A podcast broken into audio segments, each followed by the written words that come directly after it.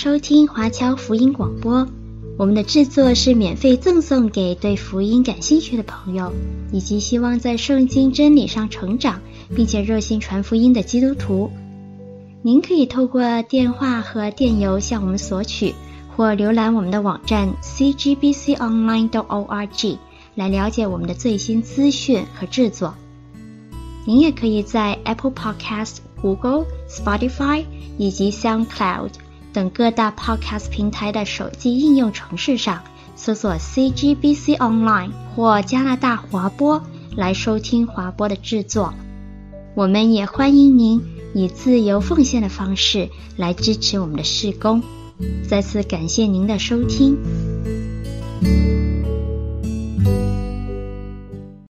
记得一位姐妹的得救见证是这样说的：很多年前，她在欧洲留学，主攻建筑，她惊叹斗兽场的宏伟，罗马万神殿的巧夺天工，哈德良花园的精致，但同时。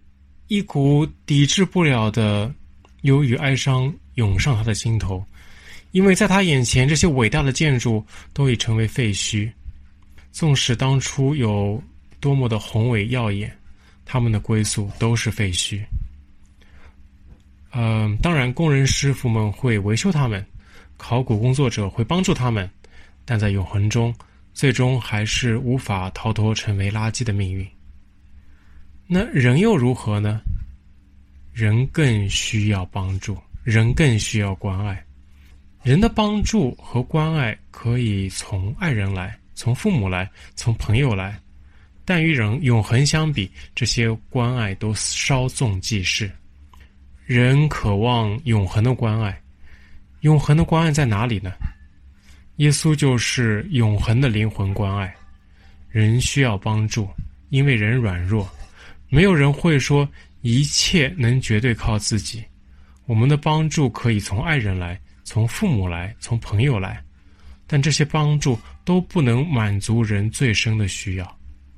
人最深的需要不是在寒冷当中得到温暖，不是在饥渴当中得到饱足，不是在缺乏当中得到丰富，甚至不是在孤单当中得着爱情。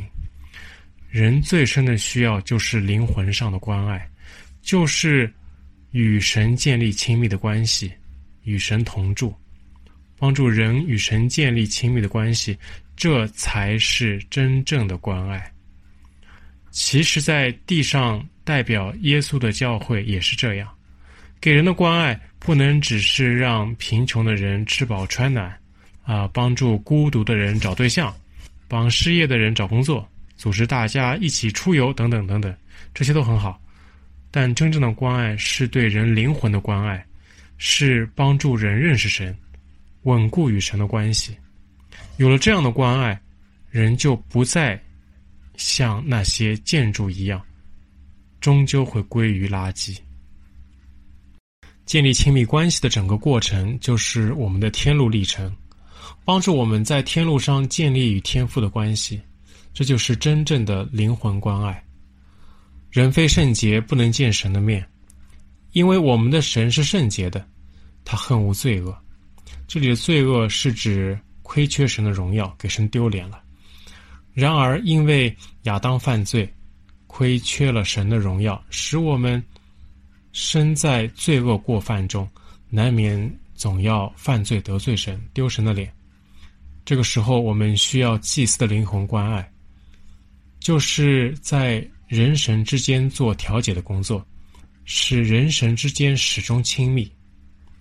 祭司的功用分两部分：一是替神做人的工作，神要时刻知道，神要人时刻知道不要犯罪，不要给神丢脸，否则会招致神的愤怒；二是在神面前做人的工作，当人得罪神后。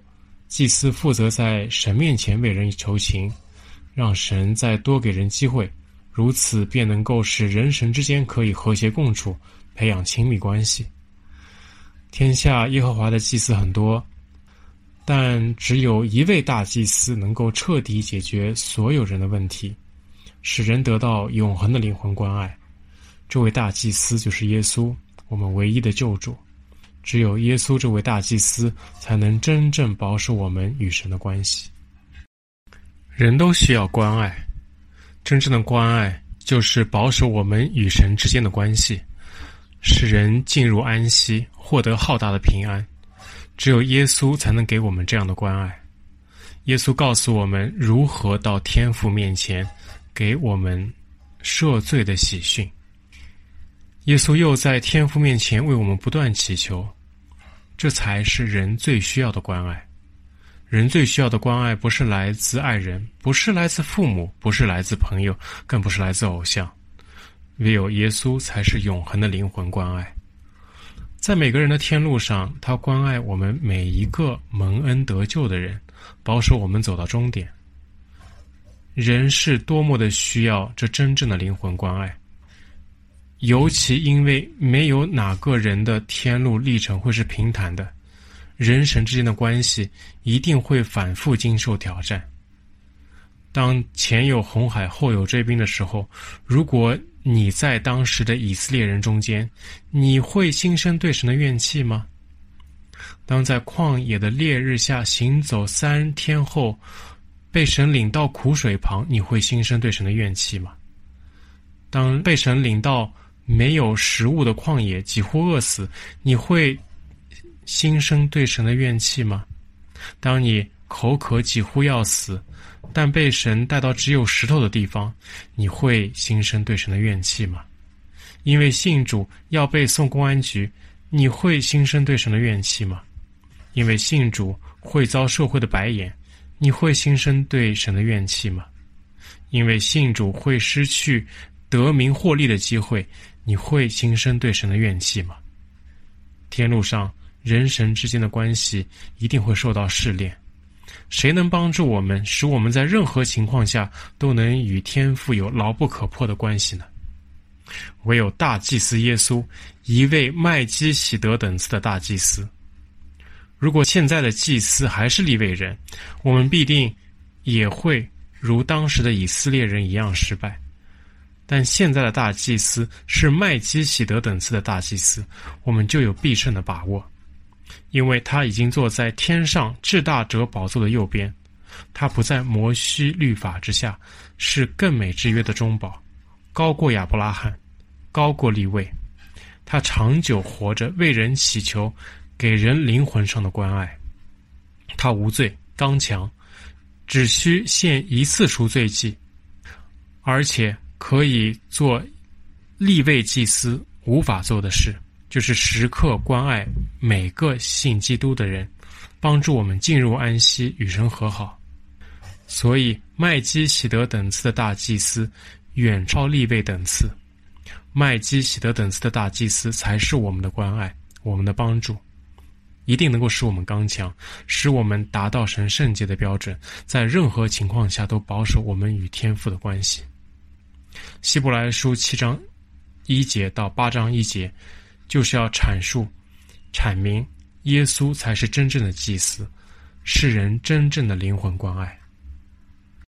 好，我们一起来读一下经文。这麦基洗德就是撒冷王，又是至高神的祭司，本是长远为祭司的。他当亚伯拉罕杀败诸王回来的时候，就迎接他，给他祝福。亚伯拉罕也将自己所得来的取十分之一给他。他头一个名翻出来就是仁义王，他又名撒冷王，就是平安王的意思。他无父无母无族谱，无生之时无命之中，乃是与神的儿子相似。你们想一想，先祖亚伯拉罕将自己所掳来上等之物取十分之一给他，这人是何等尊贵呢？那得祭司职任的立位子孙，领命照例向百姓取十分之一。这百姓是自己的弟兄，虽是从亚伯拉罕生中生的，还是照例取十分之一。独有麦基洗德不与他们同谱，倒收纳亚伯拉罕的十分之一，为那蒙应许的亚伯拉罕祝福，从来位分大的给位分小的祝福。这是驳不倒的理。在这里收十分之一的都是必死的人，但在那里收十分之一的，有为他做见证的说他是活的，并且可说纳受十分之一的立位，也是借着亚伯拉罕纳了十分之一，因为麦基洗德迎接亚伯拉罕的时候，立位已经在他先祖的身中。从前百姓在立位人祭司任职以下受律法，倘若借这职任能得完全，又何用另外兴起一位祭司？麦基洗德的等次不照亚伦的等次呢？祭司的职任既已更改，律法也必须更改，因为这话所指的人本属别的支派，那支派里从来没有一人伺候祭坛。我们的主分明是从犹大出来的，但这支派摩西并没有提到祭司。倘若照麦基喜德的样式，另外兴起一位祭司，我的话更是显而易见了。他成为祭司，并不是照属肉体的条例，乃是照无穷之生命的大能。因为有给他做见证的说：“你是照着麦基喜德等次的祭司，麦基喜德的等次永远为祭司。先前的条例因软弱无益，所以废掉了。”就引进了更美的指望，靠着指望，我们便可以进到神面前。再者，耶稣为祭司，并不是不起势力的。至于那些祭司，原不是起势力的，只有耶稣是起势力的，因为那立他的对他说：“主起了誓，绝不后悔。你是永远为祭司。”既是启示里的，耶稣就做了更美之约的中保。那些成为祭司的数目本来多，是因为有死阻隔不能长久。这位既是永远长存的，他祭司的职任就长久不更换。凡靠着他进到神面前的人，他都能拯救到底，因为他是长远活着，替他们祈求。像这样圣洁、无邪恶、无玷污、远离罪人。高过诸天的大祭司，原是与我们合宜的。他不像那些大祭司，每日必须先为自己的罪，后为百姓的罪献祭，因为他们只一次将自己献上，就把这事成全了。律法本是立软弱的人为大祭司，但在律法以后启示的话，是立儿子为大祭司。乃是成全到永远的。我们所讲的是其中第一要紧的，就是我们有这样的大祭司，已经坐在天上至大者宝座的右边。我觉得初代的希伯来基督徒是最幸福的，因为他们最早听到福音。我们知道，在天路上人神关系一定会受到考验，所以他们也不信，因为试炼最早临到他们头上。初代教会的犹太基督徒面对罗马政府和同族犹太人的逼迫，他们的信心动摇了，他们与神之间的关系也产生了裂痕。特别是那些原先在犹太教中的拉比或祭司，因为信耶稣，不仅一夜之间被犹太会堂没收了财产，还会面临罗马政府的牢狱之灾。他们知道人需要关爱，需要得到帮助。来保守自己与神的关系，但因为忍受不了逼迫，所以他们想退回犹太教。他们想说服自己，这样的关爱也许不仅来自耶稣，犹太教中的亚伯拉罕和利位祭司也有同样的功用。更何况耶稣来自犹大支派，而非利位支派，所以耶稣作为祭司的合法性也就受到了质疑。为了不使耶稣被毁谤，为了帮助信心软弱的犹太基督徒，希伯来书想用麦基洗德这个人物说明耶稣更加尊贵，耶稣更加够格，耶稣才是人的关爱。我们先来看七章的头四节经文，这麦基洗德就是撒冷王，又是至高神的祭司，本是长远为祭司的他。当亚伯拉罕杀败诸王回来的时候，就迎接他，给他祝福。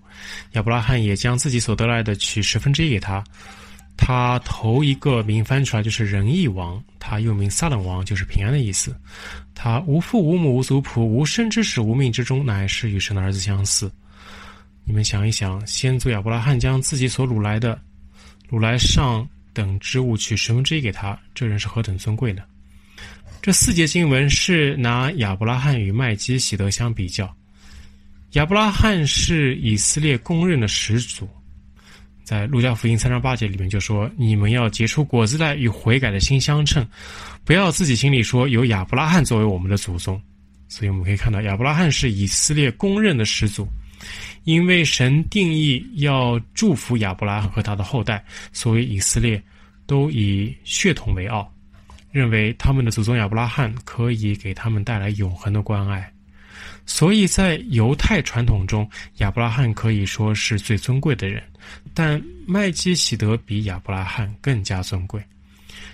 旧约圣经中对麦基洗德的介绍很少，只有一处，是在创世纪十四章。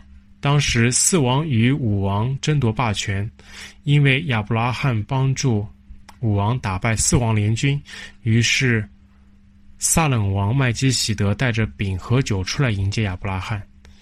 麦基洗德其实不仅是一位君王，而且还是耶和华的祭司，在古代世界总是地位低下的向地位崇高的缴纳奉献。亚伯拉罕要交十。十一奉献给麦基洗德，自然说明麦基洗德更加尊贵。经文当中说到无父无母无族谱，无生之始无命之终，说明麦基洗德的生命没有起点也没有终点，他可能根本就没有受造，就如同受生而非受造的耶稣一样。这里说明麦基洗德不仅比亚伯拉罕尊贵。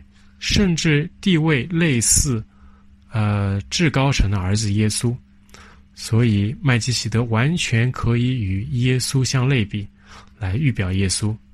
麦基洗德是仁义王、平安王，耶稣的名里也有仁义王、平安王的称号。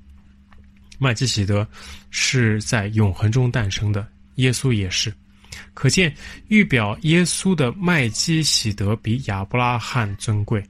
当时犹太基督徒的指望当然应该放在耶稣身上，而非亚伯拉罕。真正的关爱只有耶稣能给，在今天的世界也是如此。谁能比神的儿子耶稣更加的尊贵？真正与神建立亲密关系的指望，只能来自耶稣。耶和华不仅比亚伯拉罕更尊贵，而且还远超立位祭司。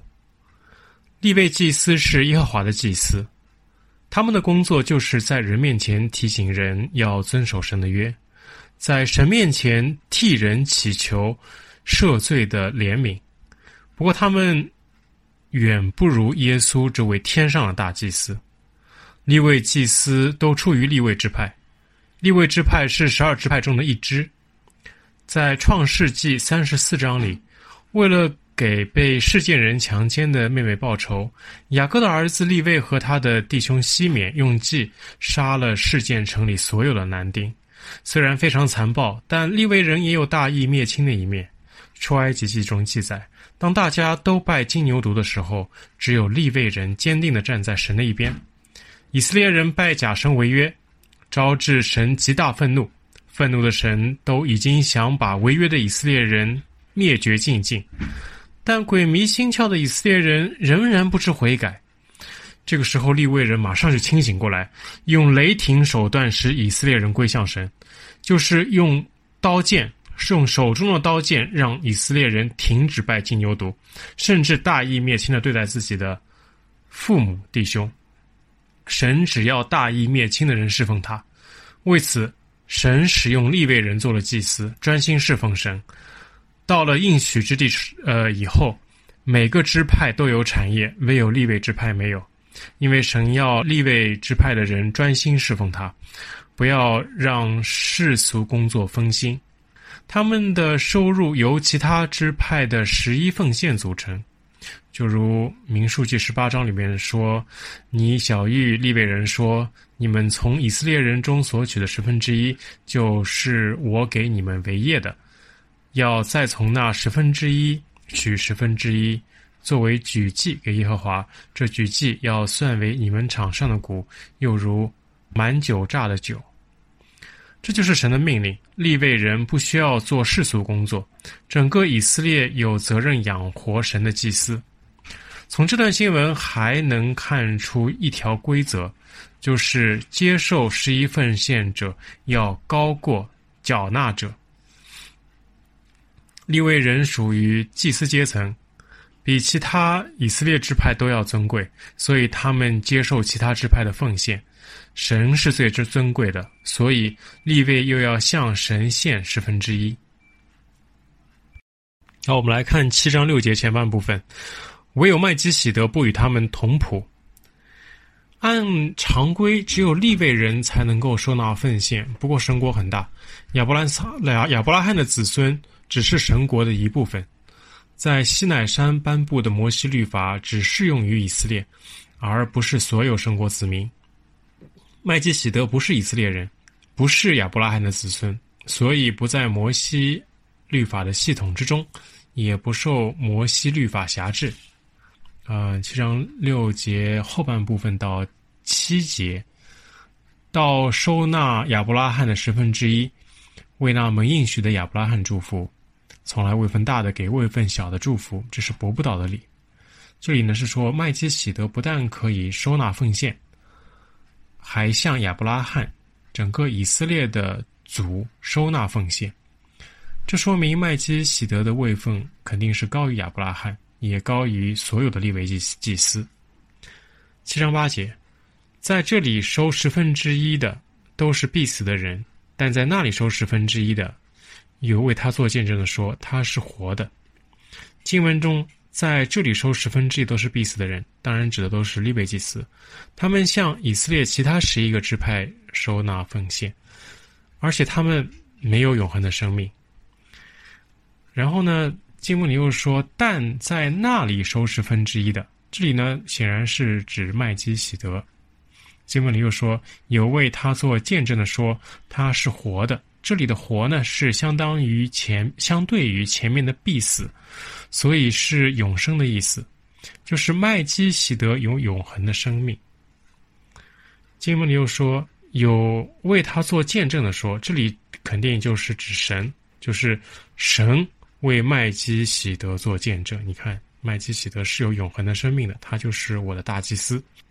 九节和十节，并且可说，那受十分之一的利未也是借着亚伯拉罕纳了十分之一，因为麦基洗德迎接亚伯拉罕的时候，利未已经在他祖的身中。这里呢是指利未与亚伯拉罕之间的血缘关系。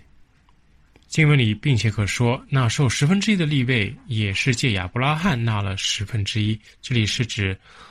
利未借自己的祖宗亚伯拉罕向麦基洗德交了十分之一。我们可以看到，以色列百姓要向利未子孙交十分之一，亚伯拉罕要向麦基洗德交十分之一。那亚伯拉罕的位分又高于利未人，所以看出麦基洗德的位分是高于整个以色列，所以也可向整个以色列收纳奉献。耶稣是麦基洗德等次的祭司，这表明耶稣他的等次也高过整个以色列，而且也可以向整个以色列收纳奉献。在这里收十分之一的都是必死的，但在那里收十分之一的是活的，表明耶稣这位大祭司也有永恒的生命，要远远高过那些必死的利未祭司。所以当然不能放弃耶稣，转回旧约中的立位祭司。如果立位祭司能够提供对人灵魂的真切关爱，那耶稣的事工就是多余的。如今耶稣来了，说明立位祭司才是多余的，所以耶稣才是我们灵魂唯一的关爱。接下来的经文要说明，亚伦等次的立位祭司已无法再关爱人的灵魂，只有麦基洗德等次的耶稣才可以。十一节，从前百姓在立为人祭司任职任以下受律法，倘若借这职任能得完全，又何用另外兴起一位祭司，照麦基洗德的等次，不照亚伦的等次呢？经文中说，借这指认能得完全，这里是指祭司带领以色列人关爱以色列的灵魂，使他们在任何情况下都能遵守摩西律法。回顾利未等次祭司对以色列人的带领，可以说是完全失败。以色列人进入应许地之后，仍然拜偶像。拜偶像不是意味不信神，而是未得到从神那里得不到的东西。利未人不但没能阻止以色列人得罪神，甚至自己还参与进去。这样的祭司如何去关爱灵魂？以色列人也不遵守安息日，也许是觉得礼拜太无聊，在该专心敬拜的日子仍然在做其他事情。利未人不但没能阻止以色列得罪神，甚至自己还参与进去。这样的祭司如何去关爱灵魂？以色列弟兄之间也相互彼此仇杀。一次，整个以色列联合起来，差点杀完所有的便雅悯人。利未人不但没能阻止以色列得罪神，甚至自己还参与进去。这样的祭司如何去关爱灵魂？所以，连自己都站不稳的立位祭司根本就无法完成带领以色列的使命。以色列需要的是一个自己不会犯罪的祭司，只有这样的祭司才能给人带来真正的关爱。以色列得罪神后，需要祭司帮助，来为以色列人献赎罪祭，修复与神的关系。立位祭司必须多次献赎罪祭。那些用来献祭的牛和羊，又是以色列重要的生产工具，所以利未人的献祭为以色列带来了严重的经济负担，最后会变得就算有罪也不太愿意献祭，这样会对罪越来越迟钝，所以时时犯罪的以色列需要更简单、经济便捷的献祭，否则与神的关系将难以修复。利未祭司的个人素质也是参差不齐，的确有像撒母耳那样的好祭司，但他只能侍奉几十年；也有如，呃，以利那两个儿子般的祭司。这样的祭司不但无法带来灵魂的关爱，关爱反而还会带来破坏。以色列人需要一个永远永存的好祭司。不偏离耶和华的左右，时刻在神面前为他们祈祷，这样的祭司才能使人放心。神当初在旷野颁布这套摩西律法制度的时候，应该是可以帮助以色列人来到神面前与神同住的。利未等次的祭司制度也足以使当时的以色列人得以完全。若把以色列的罪称为以色列的病。事实表明，以色列的病情恶化得很厉害，而且恶化速度惊人。原来的安排已经无法控制顽疾，急需一套升级版的治疗方案。这套升级版的治疗方案就包括更换功能更加强大的祭司，一个永不犯罪、永远不死、永远不会停止工作的祭司，而且这位祭司的献祭只需一次。不需要用以色列人自己的牛和羊，这样可以大大减轻以色列人的经济负担。一旦发现罪，可以随时随地的认罪悔过。这就是麦基洗德等次的祭司，可以随时给予灵魂的关爱。虽然前面把耶稣说得很好，但当时有许多犹太教祭司对耶稣是大祭司这一说法仍旧嗤之以鼻。因为耶稣的血统让他们感到疑惑。按照血统，耶稣哪来做祭司的资格？论肉身的血统，耶稣属于犹大支派，而非利未支派。何况耶稣活着的时候，从未在圣殿中做过献祭的工作。接下来，作者要回答这个问题：耶稣其实完全够格做祭司。耶稣作为大祭司，绝对合法。而且，耶稣作为大祭司，能给我们带来的好处要远远超过一般的祭司，是普通大祭司无法比拟的。我们来看十二节，祭司的职任既已更改，律法也必须更改。当时的以色列人受摩西律法已有千年，所以思考问题无法突破摩西律法体系的框架。利未祭司制度是摩西律法的一部分，在摩西五经的立位记中有清楚阐述。如果要更换立位祭司制度，那就要更换整个律律法体系，把麦基洗德的祭司制度硬套进摩西五经是行不通的。所以，麦基洗德的祭司制度不在摩西律法体系之下，而是完全独立的，不能用摩西律法的眼光去看麦基洗德的祭司制度。十三到十五节。因为这话所指的人本属别的支派，那支派里从来没有一人伺候祭坛。我们的主分明是从犹大出来的，但这支派摩西并没有提到祭司。倘若按照照麦基洗德的样式，另外兴起一位祭司来，我的话更是显而易见了。这里的经文是在说，若从摩西律法的眼光看耶稣的侍奉。那是完全非法的，因为立位人只能出于立位之派，而耶稣是出自犹大之派。耶稣在地上侍奉时，也从未在所罗门圣殿内献过祭，所以很多以色列人无法接受耶稣是位祭司的事实。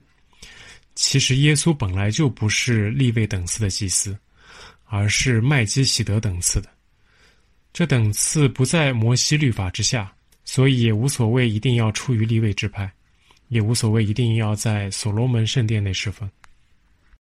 十六、十七节，他成为祭司，并不是照属肉体的条例，乃是照无穷之生命的大能，因为有给他做见证的说：“你是照着麦基洗德的等次，永远为祭司。”经文里说属肉体的条例，是指摩西律法。而无穷之生命的大能呢，就是指神的直接丰富。有给他做见证，这里呢是指神借着圣经为耶稣是祭司做见证。这里就用到了诗篇一百一十篇的四节：“你是照着麦基洗德等次，永远为祭司。”呃，这里神通过诗篇一百一十篇来为耶稣做见证。见证是神任命耶稣按着麦基洗德等次永远为祭司的。诗篇一百一十篇从诗体看，这是首君王登基时，全是分成两部分。前半部分也就是一到三节说神在仇敌面前立他为王，后半部分也就是四到七节说神立王为他的大祭司，要战胜一切仇敌。古代君王的主要任务不是发展经济，而是打仗和祭祀。诗篇一百一十篇的一到三节，它总的来说是神在仇敌面前立他为王。我们看一百一十篇的第一节，耶和华对我主说：“你坐在我的右边，等我使你仇敌做你的脚凳。”大卫呢，也许是在暮年退位的时候写的这篇诗篇。犹太教认为这里的“我主”应该就是新登基的君王所罗门，但解释成是耶稣更加合适。为什么是坐在右边呢？就是指在神的眼中是尊贵的地位，一般都是以右为尊。然后又说到使你。仇敌做你的脚凳，这里是指神要帮助这位新登基的君王战胜一切的仇敌。所罗门的仇敌就是一些邻邦小国，而耶稣的仇敌是整个堕落的世界。第二节，耶和华必使你从西安伸出能力的杖来，你要在你仇敌中掌权。这里能力的杖就是指征服他国、统辖他国的能力。若解释成所罗门，那就是征服所有的邻邦小国；呃，解释成耶稣，就是耶稣在千禧年做王做王的情形。第三节，当你掌权的日子，你的名要以圣洁的装饰为衣，甘心牺牲自己，你的名多如清晨的甘露。这里说，当新君王执政以后，国中会有属灵的复兴。这里新的君王如果是所罗门的话，就有些牵强了，因为后期的所罗门带头拜偶像。后面的剩下的四到七节呢，是说神力王为他的大祭司，要战胜一切的仇敌。第四节，耶和华起了誓，绝不后悔，说：“你是照着麦基洗德的等次，永远为祭司。”这里呢，无法解释成为是所罗门，因为所罗门从不是祭司，所以这里永远的麦基洗德的等次祭司只能是耶稣。在这里也可以看出，耶稣不是自命为祭司，而是天父的命令。第五节，在你右边的主，当他发怒的日子，必打伤列王。如果是所罗门，这里的列王就是指以色列周围的邻邦小国；若是指耶稣呢，就是指所有的国家。第六节，他要在列邦中刑罚恶人，失手就遍满各处；他要在许多国中打破仇敌的头。这里说的很可能是哈米基多顿大战，消灭敌人的四万万马兵。最后一节，他要喝路旁的水，因此必抬起头来。文中说喝路旁的河水，可能是指战况紧急、疲惫的战士和领导人，因为战况紧急，所以会喝路旁的河水。抬起头来呢，呃，是说明一切疲惫的痕迹都消除了，领导人带着新的活力准备出发，完成手头的工作。所以这篇诗篇很明显的是一篇弥赛亚诗篇，而且在新约多次被引用，为要说明耶稣是神的儿子，站在神右边，有非常尊贵的地位，而且直接受、直接接受神的命令，要成为全地的君王和永远的祭司。十八节、十九节，先前的条例因软弱无益，所以废掉了，就引进了更美的指望。靠着指望，我们便可以进到神面前。这里先前的条例就是指西乃山神界摩西颁布的旧约。软弱无益是指无法再关爱人的灵魂。嗯，为什么是呃神界摩西所颁布的旧约无法再关爱人的灵魂，变得软弱无益呢？这具体的原因在罗马书的七章有非常清楚的阐述，就是律法需要人用堕落的人性去成全，根本无法关爱人的灵魂，帮助人变得更像基督。其实社会上的一些道德说教也是如此，无论是宗教还是某某主义、某某思想，就是要人用堕落的性情去成成全，最后一定失败。而更美的指望，是在新约，只有新约才能关爱人的灵魂。为何新约有更美指望的原因，是在罗马书的八章，只有信徒心中内住的圣灵，才能把人变得更合神的心意。关爱人灵魂的核心就是圣灵。呃，我要重点讲述一下其中的真理，因为这是灵魂关爱的关键。罗马书七章表述了对律法的绝望，对堕落人性的绝望。借着律法根本无法关爱人的灵魂，反而会加速人的堕落。在罗马书七章七节说：“这样，我们可说什么呢？律法是罪吗？但或不是。只是非因律法，我就不知何为罪；非律法说不可起贪心，我就不知何为贪心。”圣经中的善是指荣耀神、讨神的喜悦；圣经中中的恶是指亏缺神的荣耀、给神丢脸。律法原是让人知道善恶的标准，是一把丈量恶的尺子。律法让我们知道什么是讨神喜悦的，什么会招来神的愤怒。在犹太教认为，人靠着堕落的人性有能力遵行律法，只要一心遵循律法。堕落的人性就会使人得救。其实社会上的一切道德说教也是如此。变好人很简单，无论是宗教还是某某主义、某某思想，只要照着做，最后都是归根结底都是个人执行力的问题。但实际上是自欺欺人。堕落的人性如何能使人归正？落入深井的人。如何在不借助外力的情况下让自己回到地面？所以借着律法根本无法关爱人的灵魂，反而反而会加速使人加速堕落。所以说前约软弱无力，完全可以废掉。七章八节，然而罪趁着机会，就借着诫命，叫诸般的贪心在我里头发动，因为没有律法，罪是死的。我们说一个言语粗俗下流的人，能留给人好印象的唯一方式就是装聋作哑。一旦被引诱说话，那他粗俗下流的本性就会立刻无处遁形。罪人之所以被称为罪人，是因为堕落的人性。罪人想假装好人的唯一方法就是什么都不说，什么都不做。一旦做起事来，必定显露堕落的人性。而诫命呢，就是指神对他子民的要求。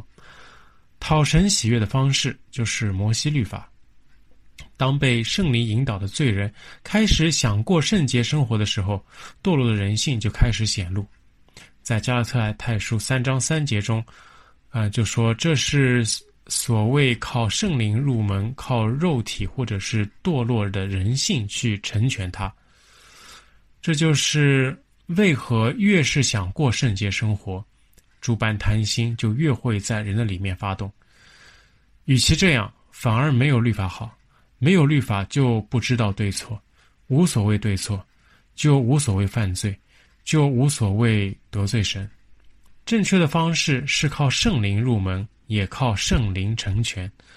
不过，在耶稣从死里复活前，圣灵还没有普遍降临，只有少数如亚伯拉罕、摩西、大卫那样的人，呃，常被圣灵充满。当时大多以色列人无法得到圣灵的帮助，所以一再失败。若想成功，就要借助圣灵的力量。呃，耶稣使命的一部分就是让圣灵大大降下，住在每个人心中。若要借圣灵的力量，就要在基督里。所以，借着律法根本无法关爱人的灵魂，反而会加速人的堕落。其实，社会上的一切道德说教也是如此。无论是宗教还是某某主义、某某思想，只会加速人的堕落。所以说，前约软弱无力，完全可以废掉。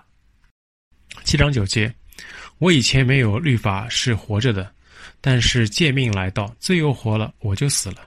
这里的“活着”是指灵性的活泼与神关系的亲密，而“死了”是指灵性的死亡与神关系的疏远。神刚把以色列人领出埃及时，以色列人赞美神、敬拜神，愿意与神同在。但发布了摩西律法以后，以色列人突然发现他们控制不住的犯罪，发现原来他们每时每刻都在罪孽当中得罪神，于是他们怕来到神的面前，怕神的同在，灵性如同死亡一般，所以借着律法根本无法关爱人的灵魂，反而会加速人的堕落。其实社会上的一切道德说教也是如此，无论是宗教还是某某主义、某某思想，只能教人如何装作好人，逼出一个个伪君子。所以说，前约软弱无力，完全可以废掉。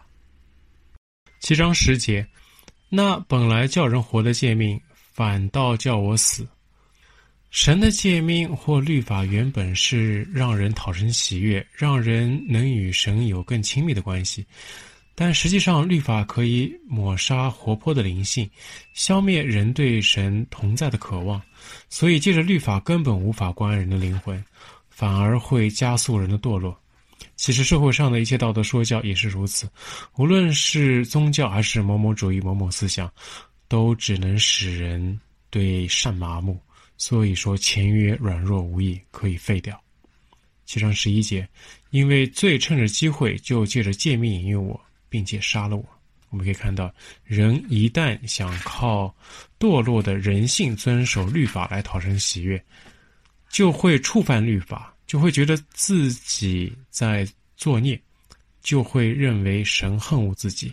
此时，讨神喜悦的想法，如同一个引诱人的鱼饵，一旦咬上，就会不停的犯罪。比如旧约中的出埃及记三十四章二十六节提到，不可用山羊羔母的奶煮山羊羔。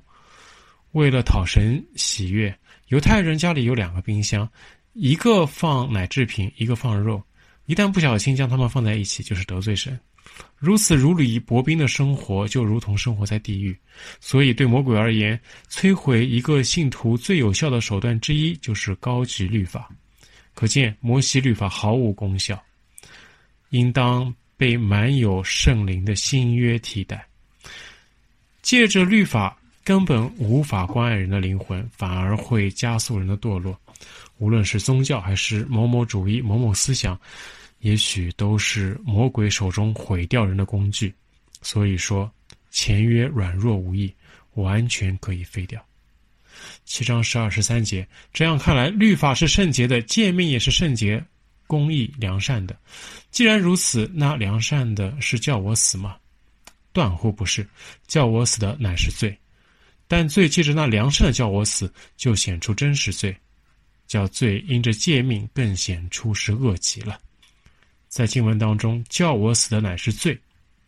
这里的罪是特指罪性，就是人堕落的本性。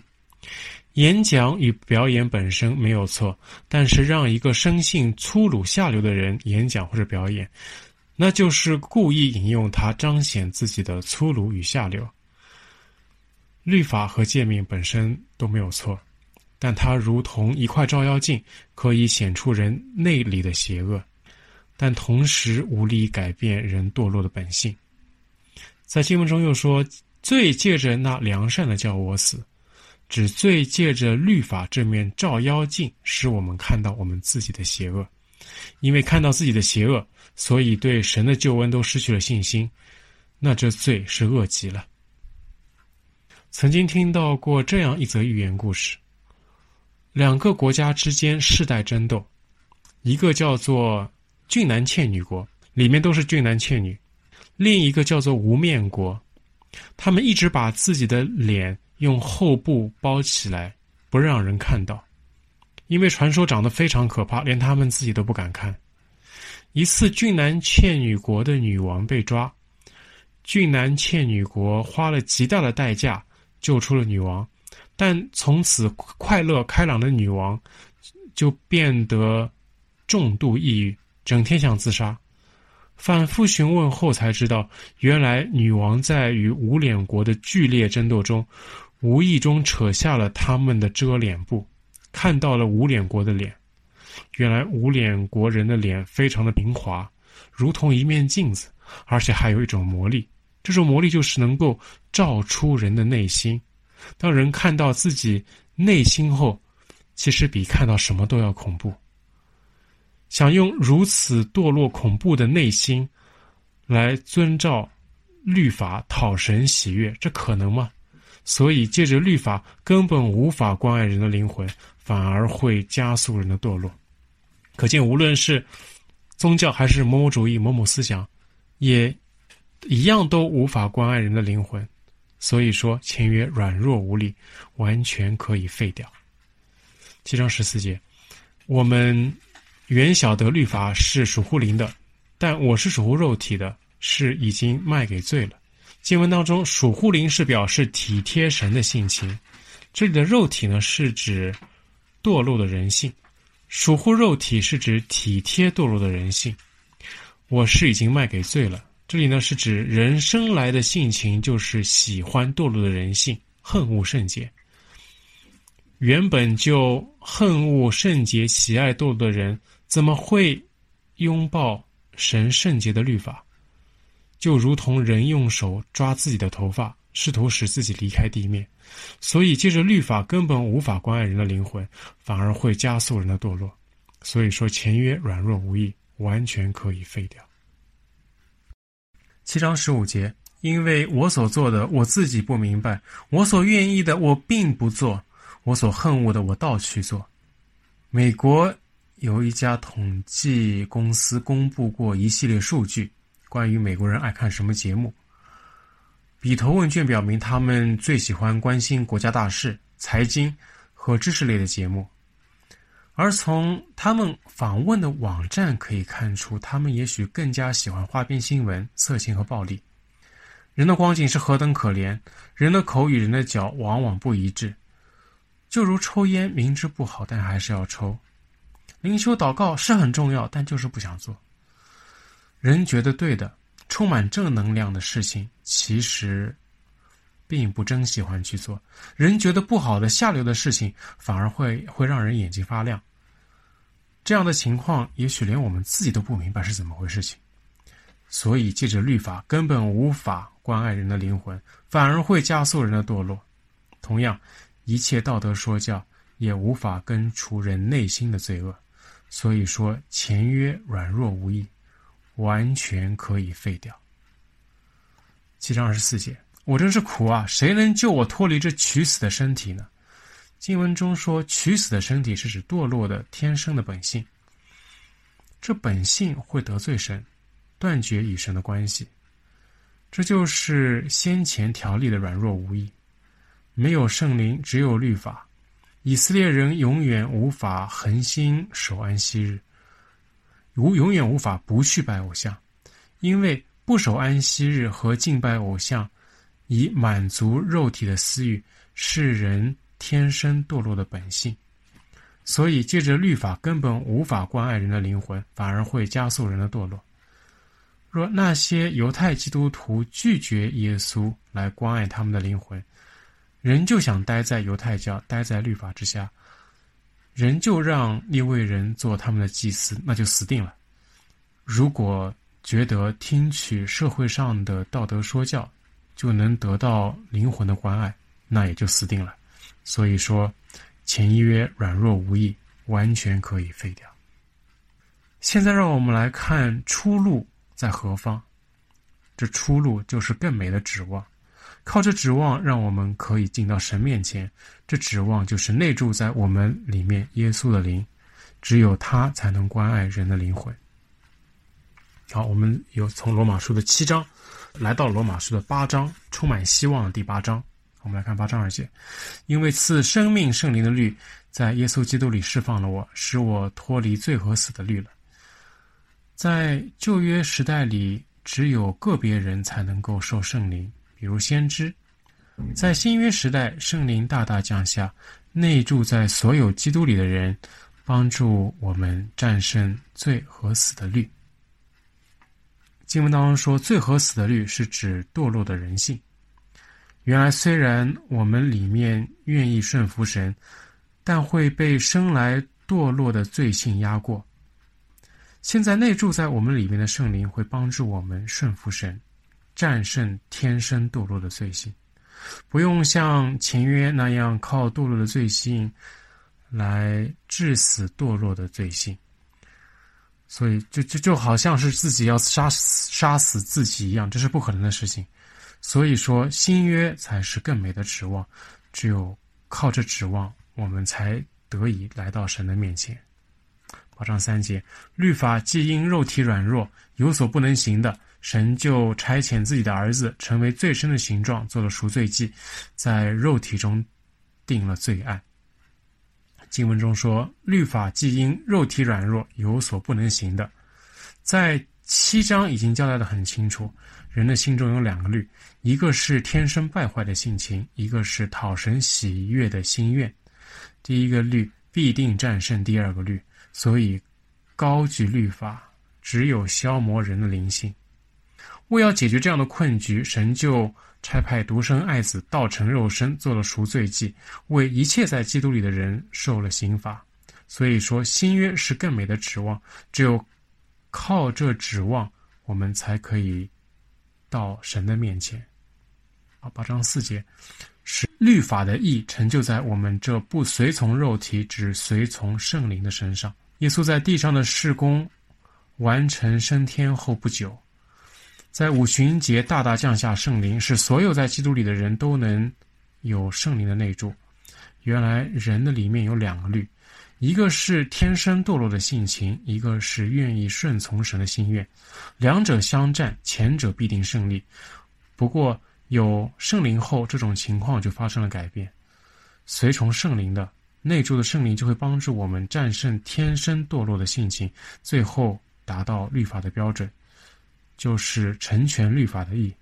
随从圣灵的方式可以是默想神的话语、唱诗歌、祷告、赞美以及认罪。只有这样，才能够真切地关心到人的灵魂。所以说，新约是更美的指望。只有靠这个指望，我们才可以来到神的面前。八章的十五、十六节，你们所受的不是奴仆的心，人就害怕；所受的乃是儿子的心，因此我们呼叫阿爸父。圣灵与我们的心同证，我们是神的儿女。原来没有圣灵的帮助，顺服神的心愿一定不能战胜天生堕落的性情。所以顺服神就是咬牙去做自己不愿意的事情，感觉与神同在非常痛苦，好像奴仆在伺候一个怪脾气的主人，而且真的想讨神喜悦的时候，只会触犯律法，最后害怕到神面前。害怕神的同在，有了圣灵后就不一样了。我们可以借着长长的祷告、赞美、默想神的话语、唱诗以及认罪，来随从圣灵，使我们里面能够越来越多的接受圣灵的能力。这能力可以改变我们天生堕落的性情。俗话说：“江山易改，本性难移。”但圣灵的力量就有那么强。改变本性后，与神相处就不再是奴仆与怪脾气主人的关系，而是儿子与父亲，是一家人之间的关系。耶稣在主祷文里也教一切在基督里的人称天父为我们的父。所以说，新约是更美的指望，只有靠着指望，我们才可以进到神面前。想要在新约里得到圣灵的内住，就一定要在基督里。只有耶稣才能够关爱人的灵魂。若退回犹太教，或认为只要听取一种道德说教就好，那一定是死路一条。好，说了这么一大段，我们已经很清楚了为什么先前的条例软弱无益，所以废掉了。于是呢，就引进了更美的指望。靠着指望呢，我们就可以来到神的面前。好，让我们再回到希伯来书，啊、继续看为什么耶稣是更美的祭司，耶稣才是我们灵魂真正的关爱者。我们来看二十二十一节，再者，耶稣为祭司，并不是不起势力的。至于那些祭司原不是起势力的，只有耶稣是起势力的，因为那利他的对他说：“主起了是，绝不后悔，你是永远为祭司的。”这里呢，有个双重否定，表明耶稣为祭司就是启示力的。这里用最最确定的语气宣告，耶稣为祭司是直接受到天父的启示任命。至于天父启示任命的证据，还是在诗篇一百一十篇第四节。这篇带着预言性质的诗篇，就是对耶稣的委任状。至于那些祭司，就是指一般的立位祭司，他们的合法性来自律法，而非神亲自的启示任命。七章十二节，既是启示里的耶稣，就做了更美之约的中保。既然唯有耶稣是天父亲自启示任命的，那说明天父尤其的重视耶稣这位大祭司。之所以尤其重视，一定是因为耶稣做大祭司更美，所以只有耶稣才能给人灵魂平安，才能把人带到神的面前。好，二十三到二十五节，那些成为祭司的数目本来多，是因为有死祖国不能长久。这位既是永远长存的，他祭司的职任就长久不更换。凡靠着他。进到神面前的人，他都能拯救到底，因为他是长远活着，替他们祈求。我们看到麦基洗德等次祭司的另一个优势，就是能够长远活着，所以可以拯救到底。因为长久活着，替我们的祈求不会中断；因为长久活着，所以也不用更换。不用更换，就代表自己对牧养对象的情况非常了解。最终可以让一切到神面前来的人都得救。至于那些立位等次的祭司，他们无呃无法不中断的替罪人祈求，因为他们的生命有限，死会让他们停止工作。因为有死阻隔，所以要常常更换，这样对每个罪人的情况也不会非常了解，所以立位祭司的工作成效非常有限。麦基洗德等次的祭司当然要远优于立位的等次，所以只有耶稣才能真正的关爱到人的灵魂。二十六、二十七、二十八节，像这样圣洁、无邪恶、无玷污、远离罪人。高过诸天的大祭司，原是与我们合宜的。他不像那些大祭司，每日必须先为自己的罪，后为百姓的罪献祭，因为他只一次将自己献上，就把这事成全了。律法本是立软弱的人为大祭司，但在律法以后启示的话，是立儿子为大祭司，乃是成全到永远的。我们说耶稣为祭司是无罪的。因为他是神的儿子，他从不犯罪。耶稣与天父之间永远没有罪的隔阂。利未祭司都是出生在罪恶过犯中的亚当后裔，他们免不了犯罪，他们与天父之间会有罪的隔阂。当利未祭司侍奉时，他们必须每日先为自己献上赎罪祭，除去他们与天父之间的隔阂，然后才能去关爱人的灵魂。帮助修补他人与天父的关系，因为耶稣本身完美无罪，所以不用没完没了的献祭，只需一次就够了。献祭的次数很重要，因为献祭成本很高，高成本的献祭使人不得不对罪麻木，否则就不堪重负。献祭时烧掉一头牛是很正常的事情，在当时的农耕社会，一头牛就相当于今天的一辆卡车或者是一台拖拉机。耶稣的献祭使人在任何经济条件下、任何时间都能来到天父面前，获得赦罪的恩惠，修复与天父的关系。利未祭司的质量可谓是，也可谓是良莠不齐，有像撒母耳那样出色的，也有像以利那两个儿子那样败坏的。至于会碰到谁，那就要看运气了。但耶稣做大祭司，绝对可以保证质量。绝对圣洁的耶稣是永远做大祭司，甚至不会下班。人任何时候到祭司面前，遇到的都是一个最高质量的祭司，让人放心。保障一节，我们所讲的是其中第一要紧的，就是我们有这样的大祭司，已经坐在天上至大宝座的右边。呃，经文里面说，我们所讲的是呢，指的就是整个第七章。一到二十八节，已经坐在天上至大者宝座的右边，是指已经开始任职、行使大祭司的职能。